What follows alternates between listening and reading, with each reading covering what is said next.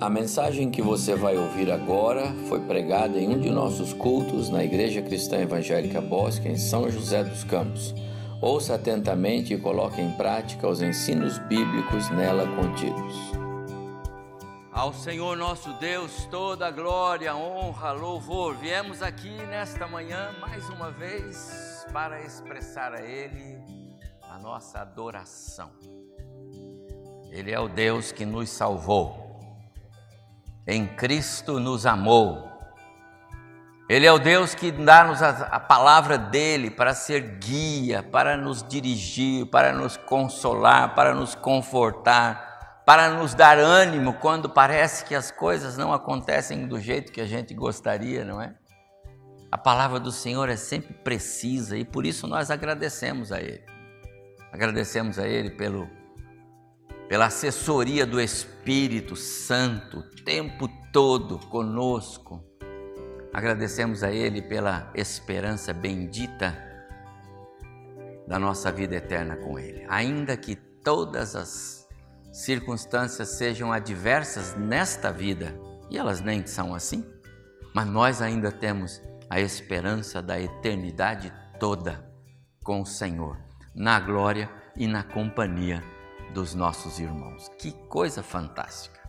Por isso tudo, nós adoramos ao Senhor. Viemos aqui nesta manhã para isso. Os irmãos são muito bem-vindos e você que está conectado conosco, participando do culto online, e eu sei que tem vários irmãos conectados, segundo a nossa assessoria técnica lá em cima. Então, a você que está em casa, as bênçãos do Senhor, que você possa participar conosco, apesar da distância, mas sendo edificado na meditação da palavra e no culto. Pastor Abimael, por favor, um recado importante para os irmãos e depois, aproveitando a presença do pastor, eu quero interceder por alguns motivos especiais. Vamos fazê-lo.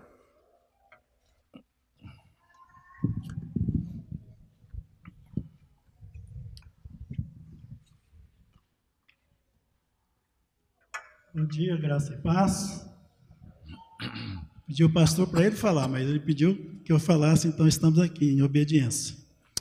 Ah, muitos receberam aí pelos canais da internet aí um vídeo que nós gravamos a pedido da região São Paulo, que celebrou ontem o culto de 120 anos da nossa denominação.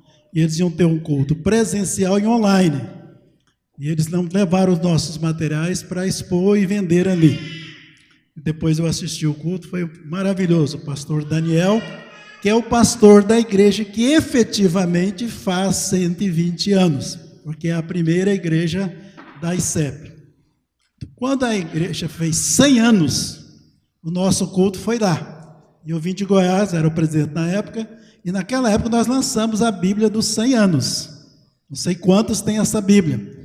Que na verdade é uma coedição também com a sociedade bíblica, mas só tinha o histórico da denominação. A Bíblia é normal, como qualquer uma outra. Né? Mas quando nós fizemos aquilo ali, quem lê o preâmbulo que tem lá, o prefácio que tem lá, eu disse o seguinte: que aquilo ali era uma forma de nós reafirmarmos o nosso compromisso com a palavra de Deus, que é o norte para nós, né? que é também para nossa editora. E que nós estamos, nesse ano, dando ênfase e aqui, ele nem precisava falar, porque se há uma área que essa igreja aqui é sem, é no atendimento às crianças. crianças né? O pastor sempre tem dito, elas têm preferência no nosso culto. Não é sempre assim em qualquer lugar. Né? Então, por isso que nós agora chegamos com esse material aqui, que é um presente de Deus para nós, e que, graças a Deus, meus irmãos, para a glória de Deus, nós fizemos 4 mil alunos e 3 mil professores. Já estamos reeditando. Amém. Isso tem o quê? Um mês, mês e pouquinho. Né? Então é graça de Deus. Ah, tivemos vários exemplos de pastores, como o pastor está dando aqui preferência para a gente anunciar e falar. A ideia é: cada pai avô, tio, né? amigo aí de, de crianças, estude esse material com a criança, o adulto com a criança, seja educador, seja pai, avô, quem for, né? Para quê? Isso aqui é uma forma de você ajudar as crianças a se autoprotegerem contra o abuso sexual contra elas, né? Então nós estamos dando aqui subsídios para que vocês possam ler, estudar e depois ministrar, tá bom? Para que a gente possa tirar as crianças das mãos desses aí que querem só aproveitar delas. Várias dicas nós temos aqui, além do ensino da palavra de Deus. Esse aqui é um kit onde está o do adulto e da criança. Mas se você tem mais de uma criança, você vai ter que comprar avulso da criança para aquelas que estão a mais, né? E aqui, só para vocês pensar, uh, saber o seguinte: aqui não está todo o conteúdo. Aqui é parte do conteúdo. Ultimamente a editora tem tido essa prática. Em vez de ficar um produto aí 50, 60 reais, que seria o natural, nós colocamos lá no site, lá na plataforma. E quem comprar vai ter a senha para poder entrar lá. Né? E, de qualquer forma, comprando ou não comprando, tem um QR Code que você pode bater ali, clicar ali, né? E você vai ter acesso à primeira lição com todo o conteúdo, os vídeos, toda coisa, tudo que tem lá, tá bom? Mas nós fazemos isso e pedimos, né? Eu falei no, no vídeo, eu digo lá, seguinte: não quero só vender. Eu preciso da sua oração. Mais do que vender o material, isso aqui é uma causa. Quando você lê os números, se assusta. E às vezes nós achamos o seguinte: não, isso aqui na nossa casa não tem isso. Na sua casa, lá dentro, sua pode não ter. Mas seu filho não fica só dentro da sua casa. Ele está fora, a maior parte do tempo ele está fora. Ele vai para a escola, vai ah, sair com os amiguinhos, vai ter várias coisas. Então, por isso nós temos que prevenir. Tá? Isso aqui é uma prevenção ao abuso sexual de criança. Lá fora, quando terminar aqui, vou estar lá à sua disposição. Tem a Bíblia também, que a gente está fazendo a promoção aqui. E tem a, o livro que conta a história da Igreja Cristã Evangélica do Brasil, nosso fundador. Se alguém aqui não tem nenhum tino para evangelizar, leia aquele livro. Você vai pegar fogo. Porque quando ele narra as experiências que ele teve, ele só se tornou pastor e pregador, porque um dia ele chegou num lugar lá, a sala estava cheia, e a pessoa falou assim: pô, o pessoal estava esperando você pregar. Pregar? Eu nunca preguei na vida. Quando terminou, pessoal, muitos convertidos ali, ele falou assim: o testemunho dele, eu daria tudo para saber o que eu falei lá naquele culto, porque o pessoal aceitou a Jesus, glória a Deus por isso. Então, por favor, eu faço questão que vocês tenham em casa esse livro aqui do Frederico Charles Glass, tá bom? Muito obrigado, pastor. Fica aí. Queria orar Ontem falei com o presbítero Daniel, acho que ele está. Ah, está aqui. E agradecemos a Deus pela cirurgia da netinha, né? Deu tudo bem, teve lá um, um contratempo, mas Deus abençoou e, e nós agradecemos com o Senhor, viu, irmão? Sua neta é preciosa para nós e eu quero agradecer com o Senhor. Eliane, tudo certo agora? Então, dia 11, dia 10 interna Dia 11 você vai fazer a cirurgia. Deus vai estar com você. Ele já está lá. Nós estamos aqui ainda no dia 5, né? Mas ele já está no dia 11. Ele já está segurando a sua mão lá. Você nem chegou ainda lá, mas ele já está lá.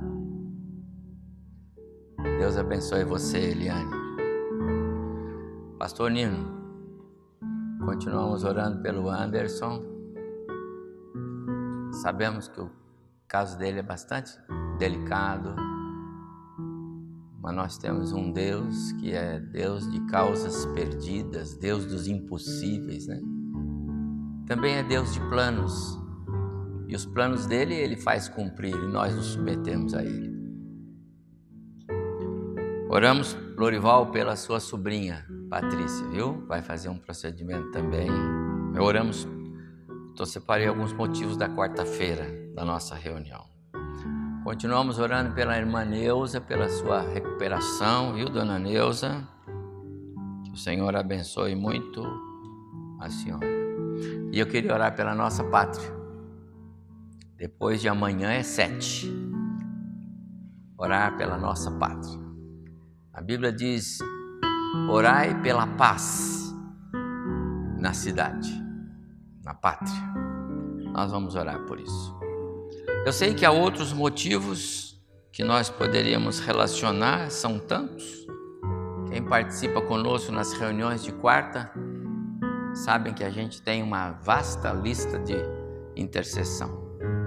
Oro pelo consolo de Deus na sua vida, irmã Maria Luísa. Essa semana ela perdeu mais um irmão. Que Deus console muito o coração da senhora, viu? Murilo, Deus abençoe você, seu tio.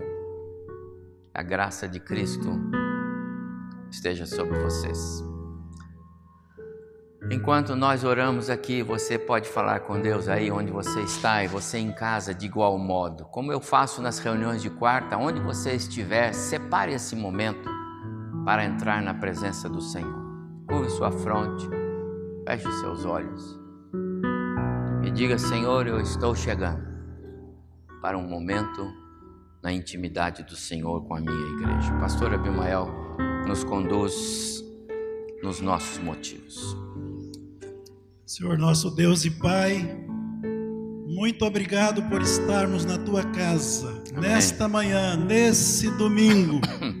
Ainda vivemos, ó Pai, sob o impacto dos cultos da semana passada. Obrigado, Senhor. Muito obrigado pela presença, ação do Teu Espírito entre nós. Amém, Senhor. Muito obrigado pelas mensagens cantadas, faladas, Amém, faladas, Senhor testemunhadas Amém. que chegaram até nós. Amém. Senhor. Reconhecemos a bondade do Senhor. Amém. Em aplicar a nós a Tua grande misericórdia e graça. Amém. Agora, ó Deus, nesse culto que já começamos, nosso desejo é que o Senhor estenda as mãos sobre nós. Amém, Senhor. E a tua presença aqui se torne, ó Deus, o fato principal de estarmos adorando, exaltando, glorificando o teu nome. Amém, Senhor. Agora tiramos esse tempo de intercessão, Senhor.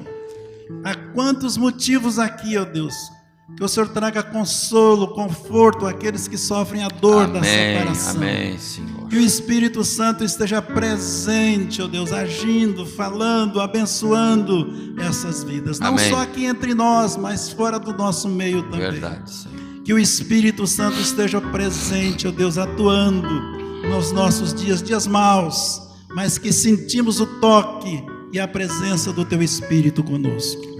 Aqueles que estão, ó Deus, atravessando lutas com a saúde, pedimos, ó Deus, a misericórdia e graça do Senhor, como o irmão Anderson, Sim, Patrícia Senhor. e tantos outros, ó Deus. Amém. A neta do nosso presbítero aqui, Daniel, que submeteu Sim, o procedimento ontem, ó Deus. Abençoa, Muito Senhor. obrigado.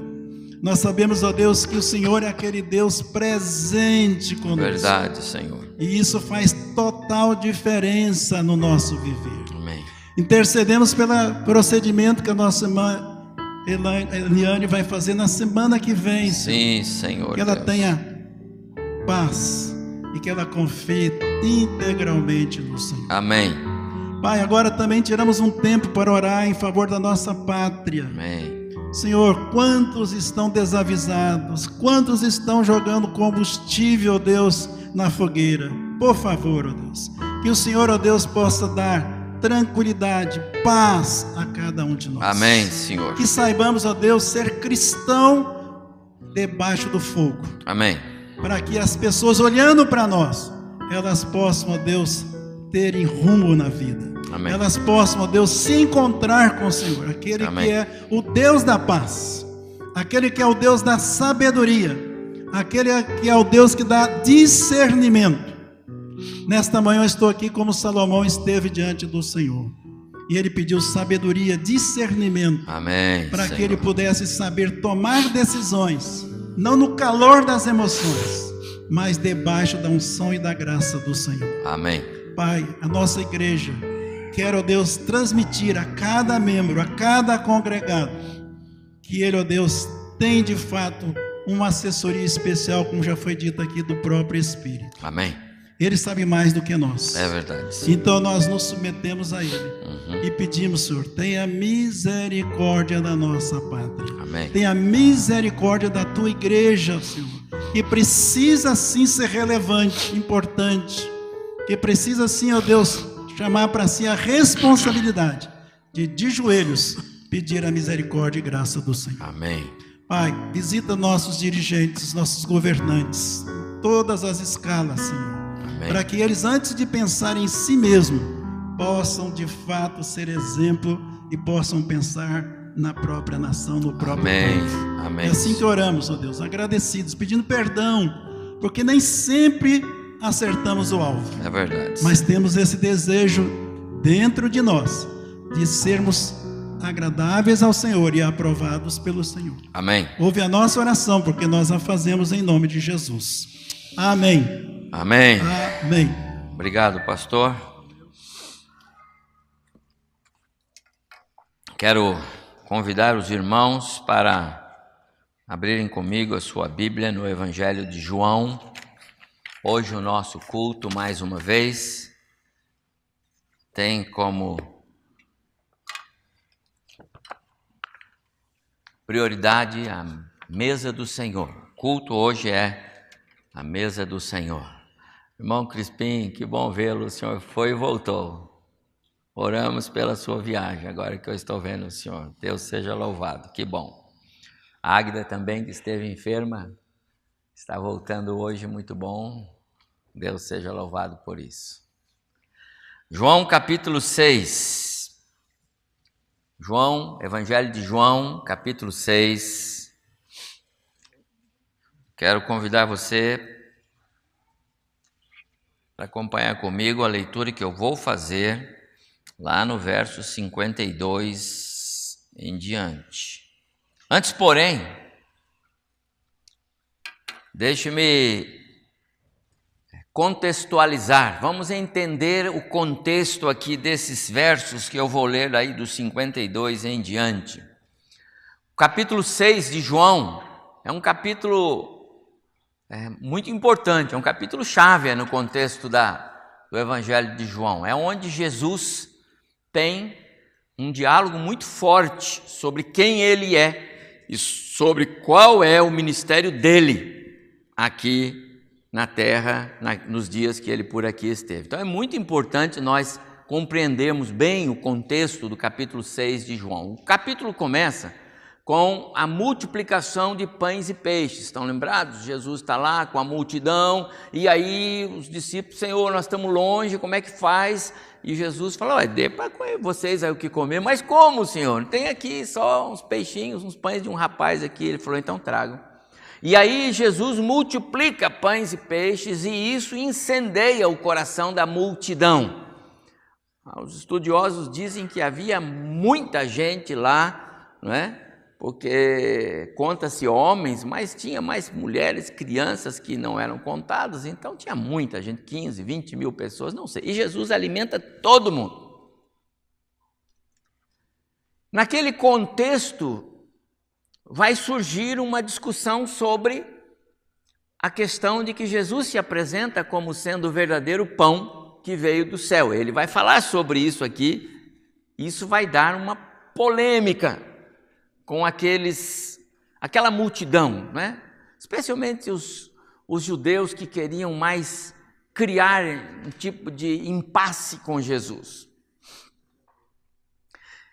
E quando chega no, capítulo, no versículo 52 aqui do capítulo 6, esse contexto que já é um pouco conturbado, ele vai ficar ainda um pouco mais carregado.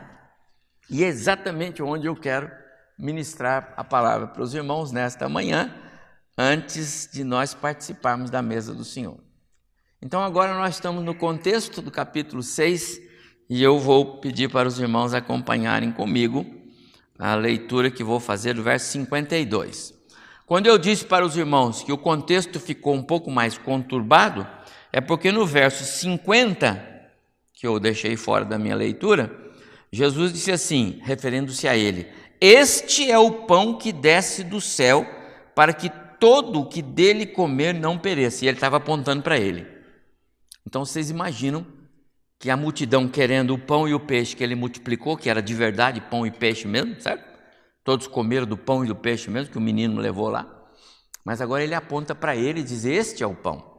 Agora as coisas vão ficar complicadas. Então vamos ler 52, verso 52. Disputavam, pois, quer dizer, discutiam os judeus entre si, dizendo: Como pode este dar-nos de comer a sua própria carne? Respondeu-lhe Jesus: Em verdade, em verdade vos digo: se não comerdes a carne do filho do homem, não beberdes o seu sangue, não tendes vida em vós mesmos. Quem comer a minha carne e beber o meu sangue tem a vida eterna, e eu ressuscitarei no último dia. Pois a minha carne é verdadeira comida e o meu sangue verdadeira bebida. Quem comer a minha carne e beber o meu sangue permanece em mim e eu nele.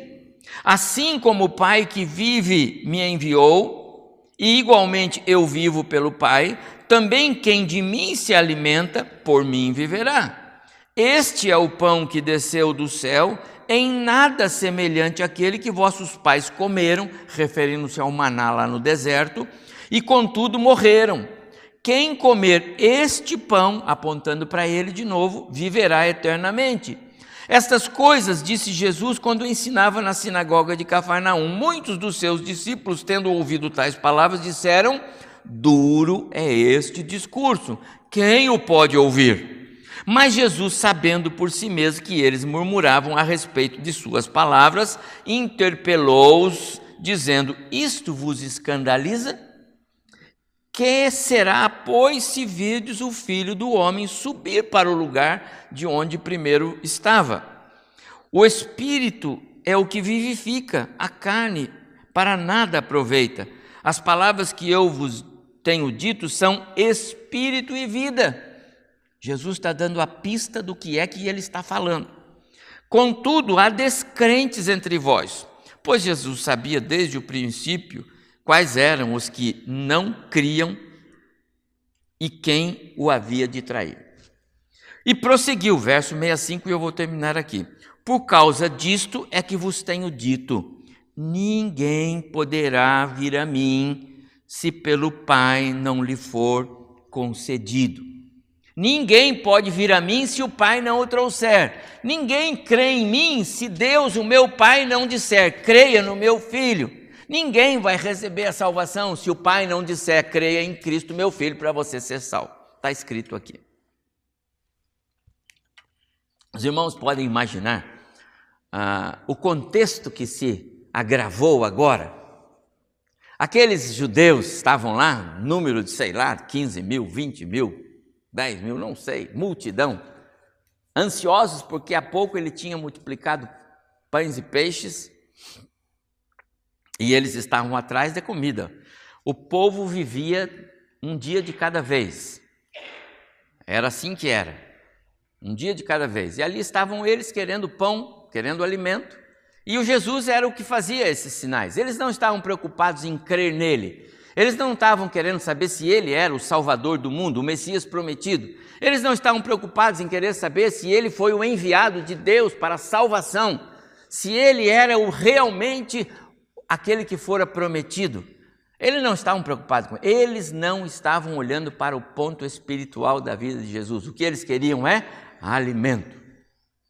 Atrás das bênçãos do dia, como hoje, muitas vezes as pessoas vão às igrejas, procuram ah, cumprir compromissos religiosos e etc., na expectativa de que bênçãos possam vir. Alguma bênção.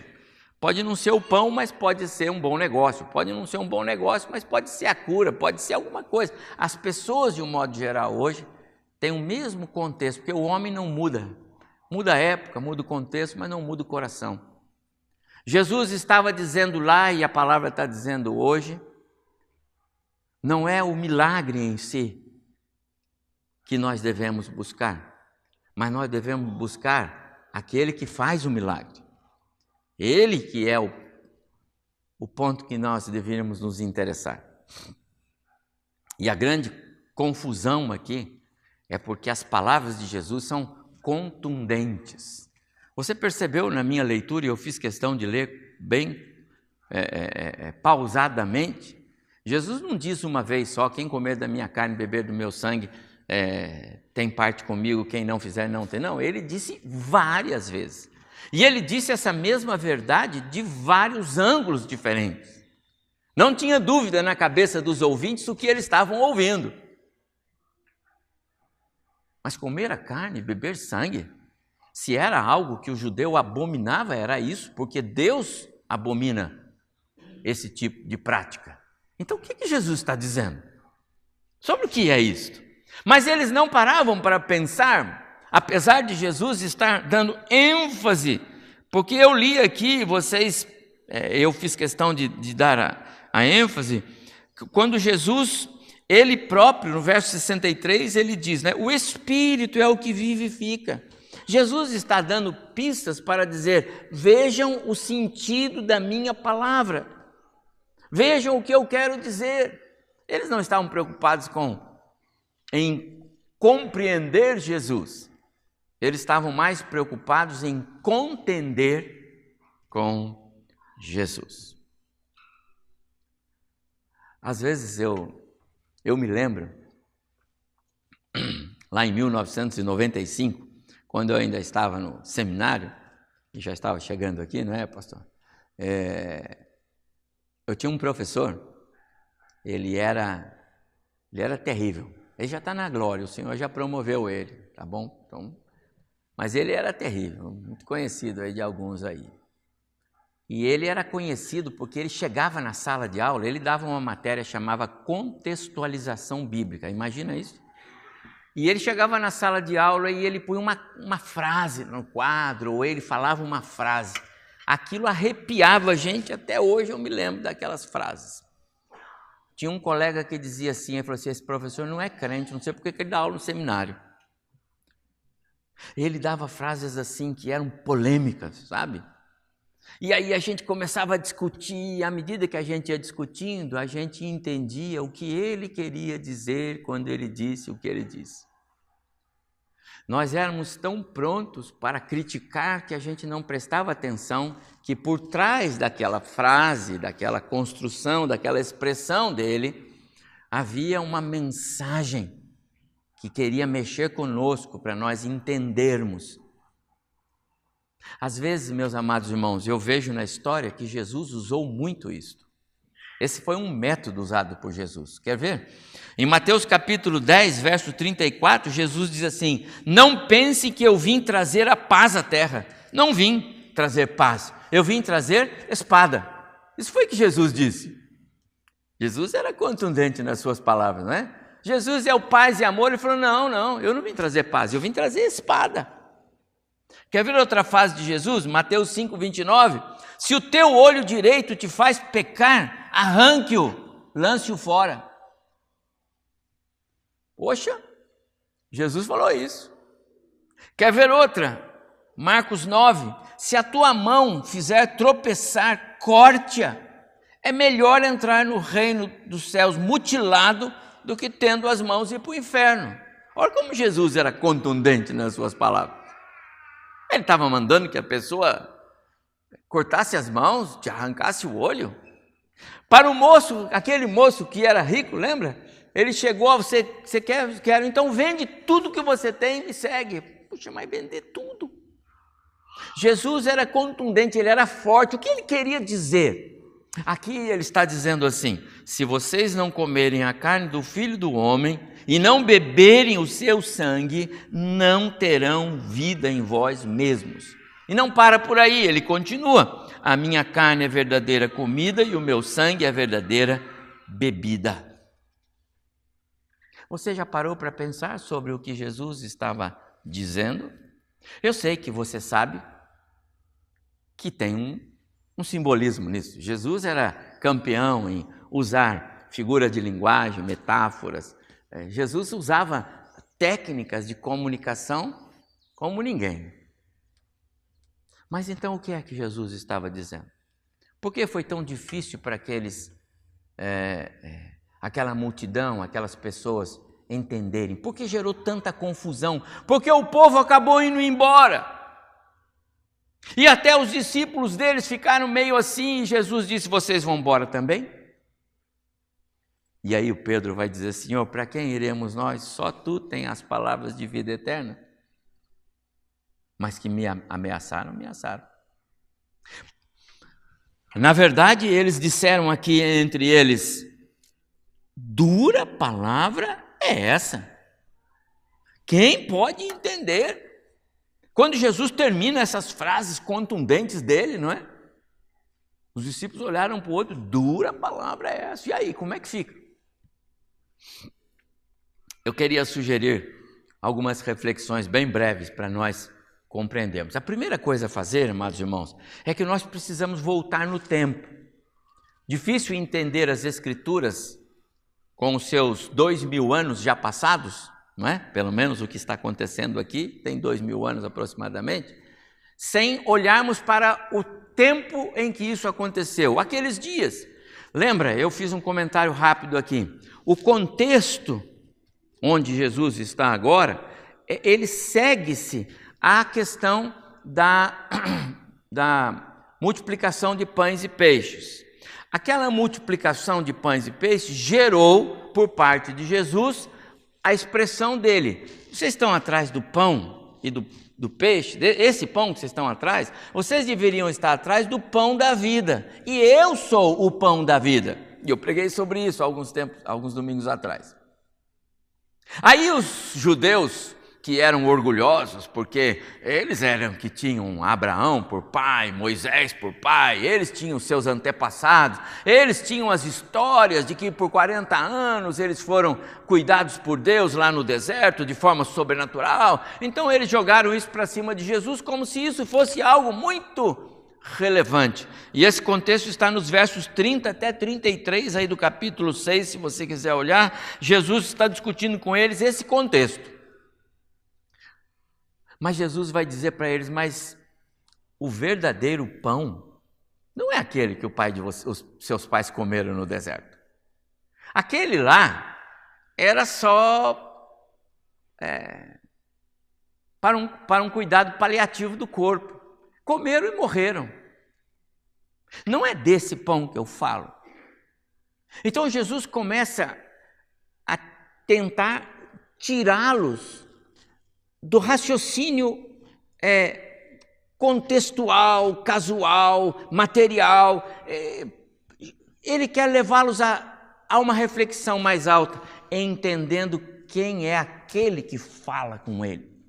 E às vezes, meus amados irmãos, esta é a grande necessidade que nós temos para compreender o que é que a palavra de Deus está dizendo.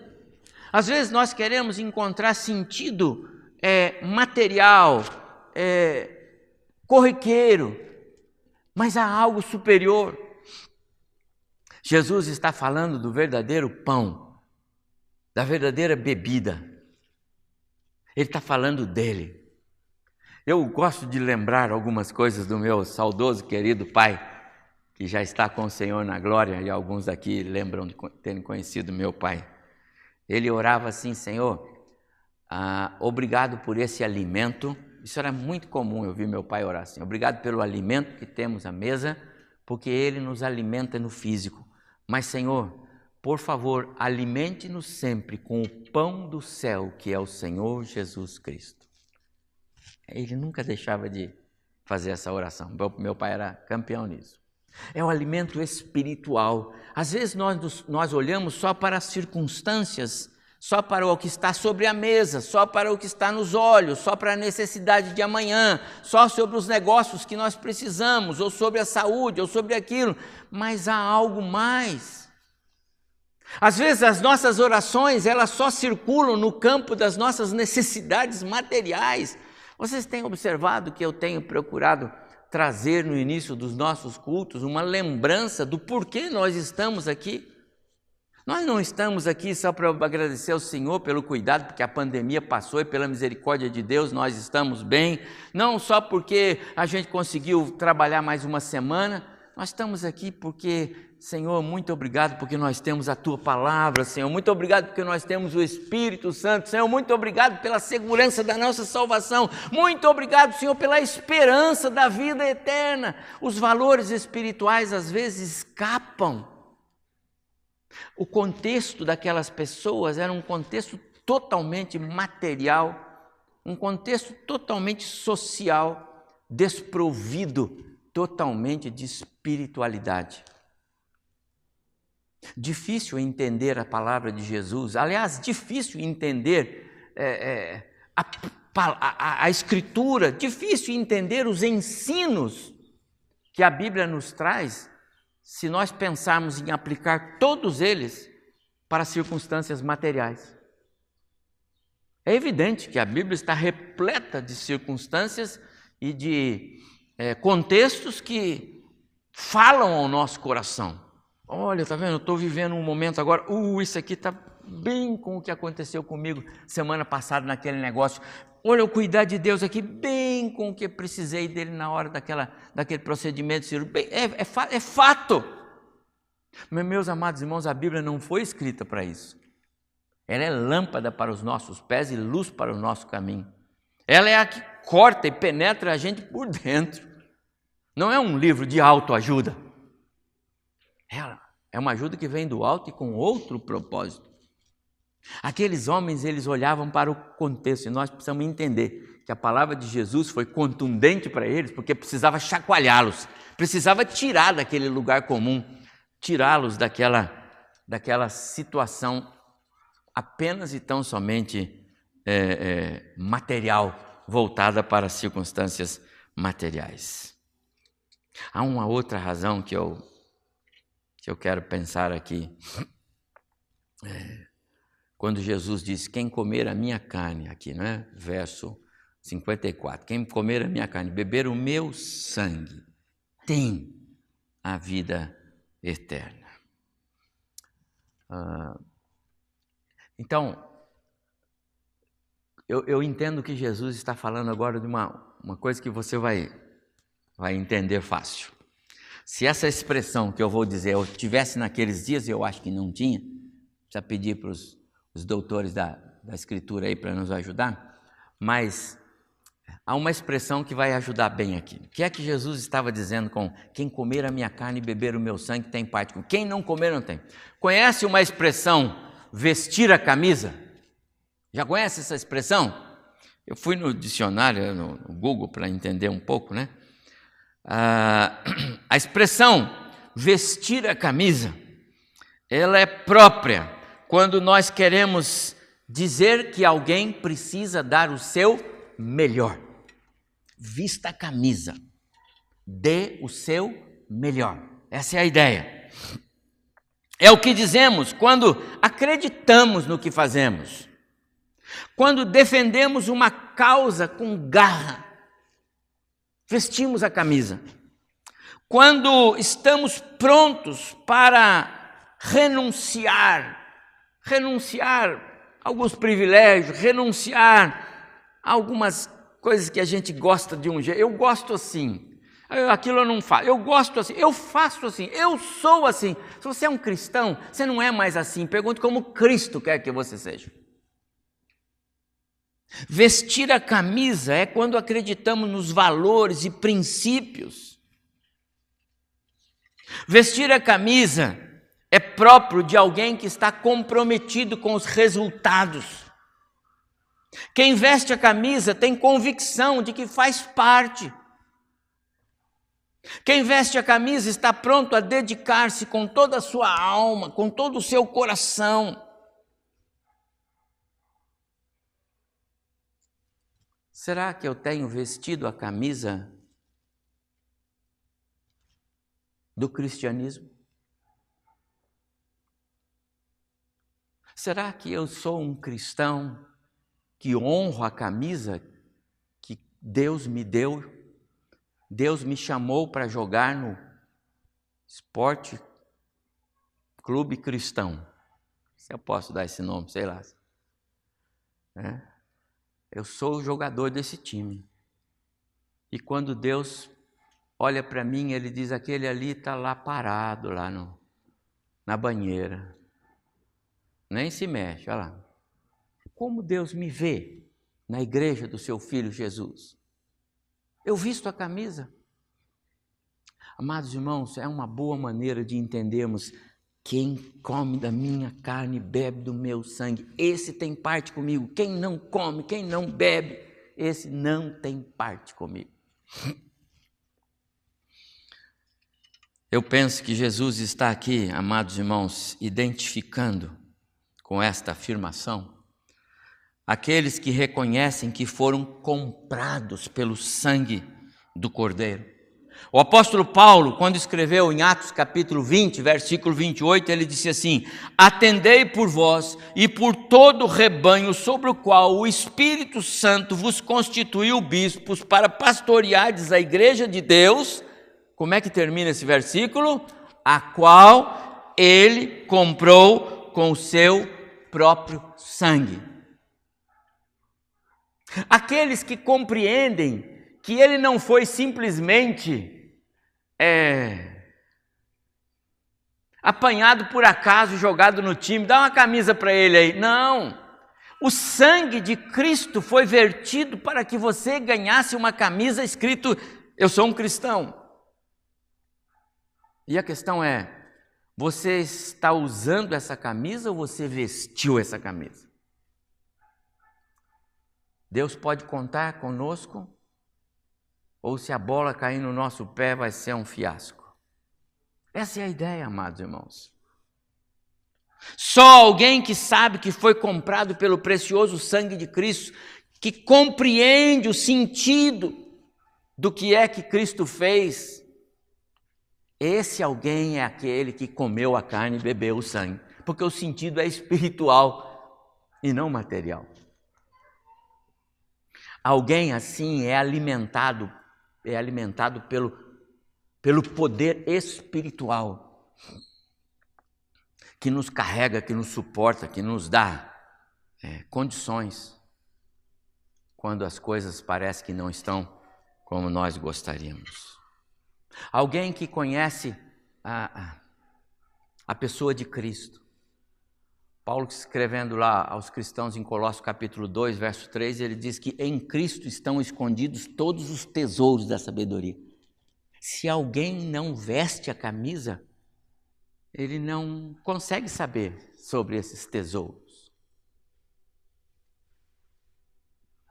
Mas eu ainda penso que esta expressão identifica também aqueles que já foram libertos do julgamento libertos da condenação, libertos da ira de Deus. Você se lembra que o pecado trouxe a ira de Deus sobre nós. Por causa do pecado, nós fomos afastados de Deus, lá no Éden. Nós viramos inimigos de Deus, mortos em nossos pecados. Quando é, Jesus é, pronunciou as palavras em João capítulo 3, verso 36, ele fala sobre isso. Quem crê no Filho tem a vida eterna. O que todavia se mantém rebelde contra o Filho não verá a vida. E como termina? Mas sobre ele permanece a ira de Deus. Quem come a carne e bebe o sangue é aquele que já goza da isenção da ira de Deus. Ao invés da ira de Deus, tem a misericórdia de Deus, tem a graça de Deus, tem o amor de Deus. Ainda que com os nossos múltiplos pecados, mas nós somos filhos, então é a misericórdia, é a graça, é o amor. Aqueles que entendem o que Jesus está dizendo. Quem come a minha carne bebe o meu sangue, esse tem parte comigo. Esses são aqueles sobre os quais a ira de Deus já não permanece. Mas eu quero dar mais uma ideia aqui. Eu penso que Jesus está se referindo também quando diz aquele que come a minha carne e bebe o meu sangue, esse tem parte comigo, são aquelas pessoas que conseguem valorizar a morte e a ressurreição. Amados, esse binômio morte e ressurreição tem uma, um poder extraordinário.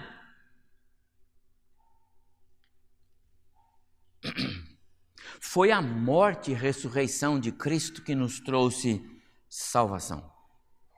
Se Jesus tivesse vivido aqui, multiplicado pães e peixes, ressuscitado pessoas, trabalhado, feito um monte de coisa, Jesus foi fantástico, fez um monte de sinais, que coisa fantástica. Mas se ele não tivesse morrido naquela cruz, nós ainda seríamos pecadores sem perdão, porque a morte dele foi no meu lugar para eu ser recebido por Deus na sua glória. E se ele não tivesse ressuscitado, eu não teria nenhuma expectativa de ressurreição. É porque ele ressuscitou, primeiro ele, as primícias, depois nós. Compreende isso? Então, é, aqueles que entendem o que Jesus está dizendo, quem comer a minha carne e beber o meu sangue, esse tem parte comigo, essa pessoa é aquela que entende o que foi a morte de Cristo, o que foi a ressurreição de Cristo. Na carta aos Colossenses, quando Paulo é, fala a respeito de Cristo para aqueles cristãos, no capítulo 1, verso 13, ele diz assim: Por causa da morte e ressurreição de Cristo, nós fomos transportados das trevas para a luz. Foi a morte e a ressurreição de Cristo. Não foi um ato. É, misericordioso de Deus que fez isso. Não, não, não. Foi a morte e a ressurreição. Só a misericórdia de Deus não valeria. O filho teria que morrer.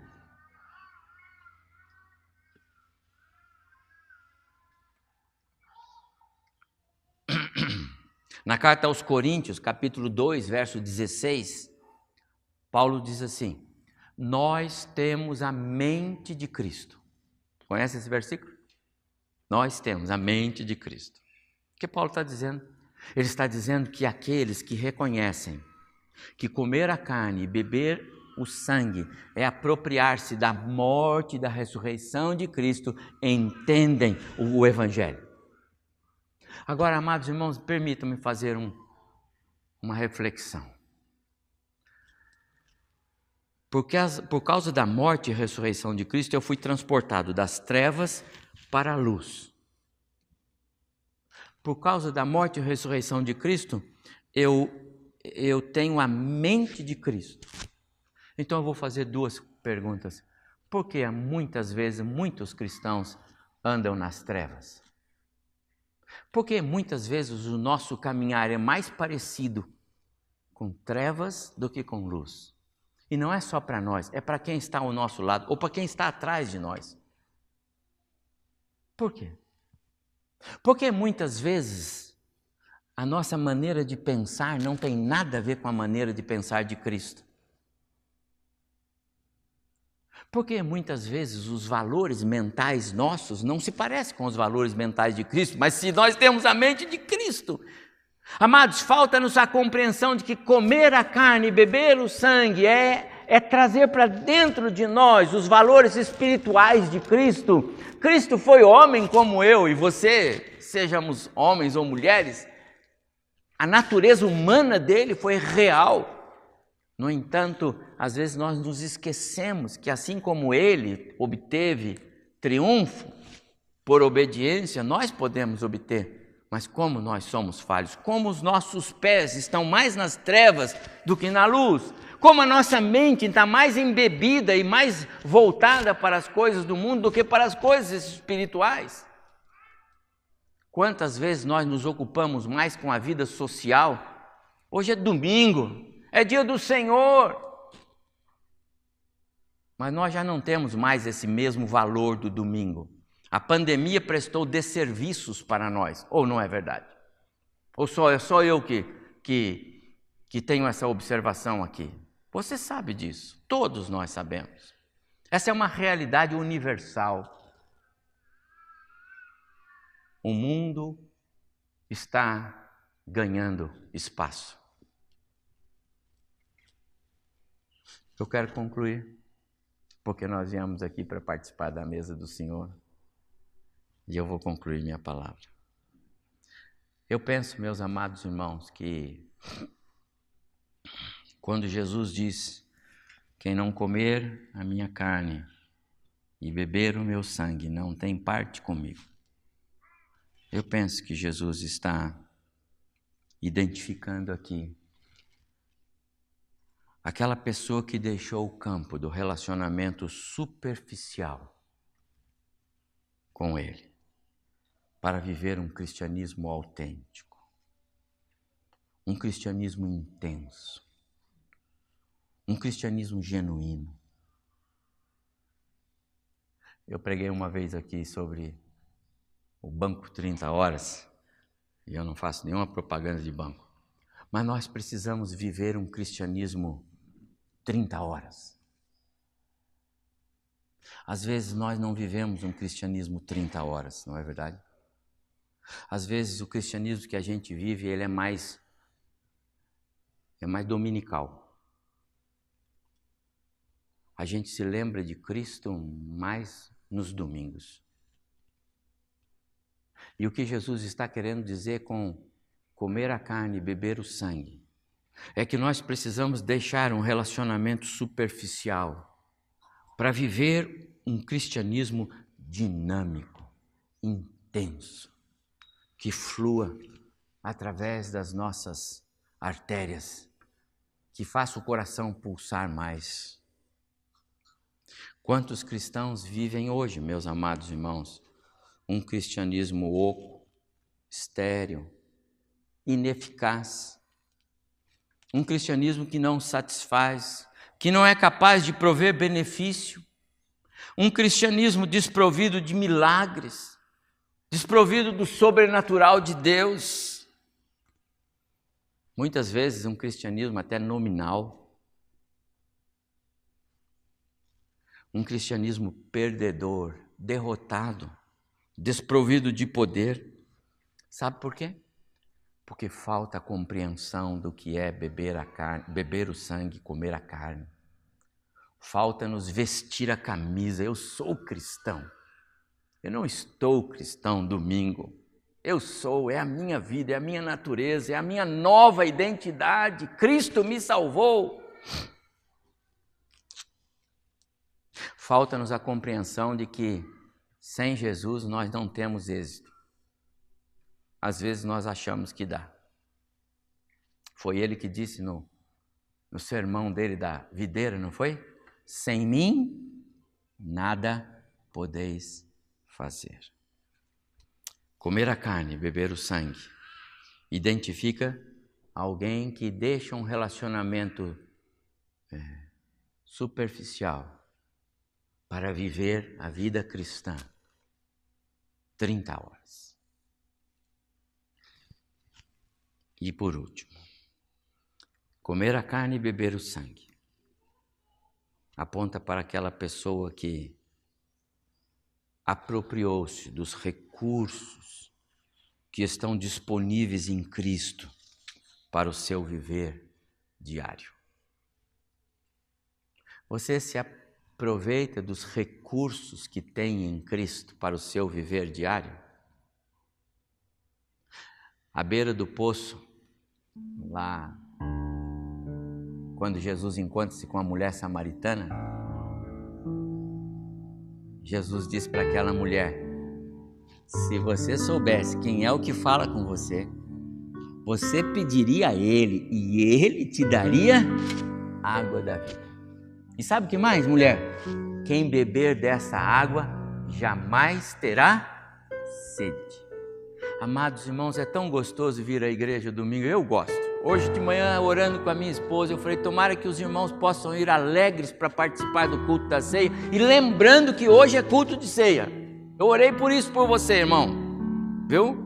Se você não orou por você, eu orei. Senhor, permita que cada um dos meus irmãos que vão à igreja hoje possam ir conscientes de que vão participar da mesa do Senhor e que eles vão com alegria. Eu orei por você hoje. Orei por você que não veio também. Como é bom estar na comunhão da igreja. Como é bom esse momento, amados irmãos. Como é vazio um dia sem a igreja, sem a comunhão, sem o alimento. Mas a pergunta é: e quando a gente vai embora? E amanhã? E os outros dias? Quem beber desta água jamais terá sede. Quem toma posse do corpo e do sangue tem a vida eterna. Quero convidar os irmãos para participarem da mesa do Senhor agora com este espírito de compreensão. Tomar o sangue e comer a carne de Cristo significa ter um relacionamento com Ele 30 horas, genuíno, autêntico. Significa tomar posse dos benefícios que ele tem. Participe da ceia agora, meu amado irmão. E eu quero desafiá-lo. Assuma um compromisso com Deus. De realmente passar a desfrutar de maneira mais intensa de todos os benefícios que a sua morte e ressurreição nos trouxeram. Hoje à noite eu vou falar, vou continuar. Minha mensagem da noite continua esta, viu? Eu quero falar sobre a preciosidade da morte e ressurreição de Cristo para nós. Quero continuar falando sobre esse tema. Mas eu quero dizer a você ao participar da mesa do Senhor agora, peça a Ele que te faça compreender claramente o valor desse copinho de suco de uva, o valor desse pãozinho é muito mais do que aí está.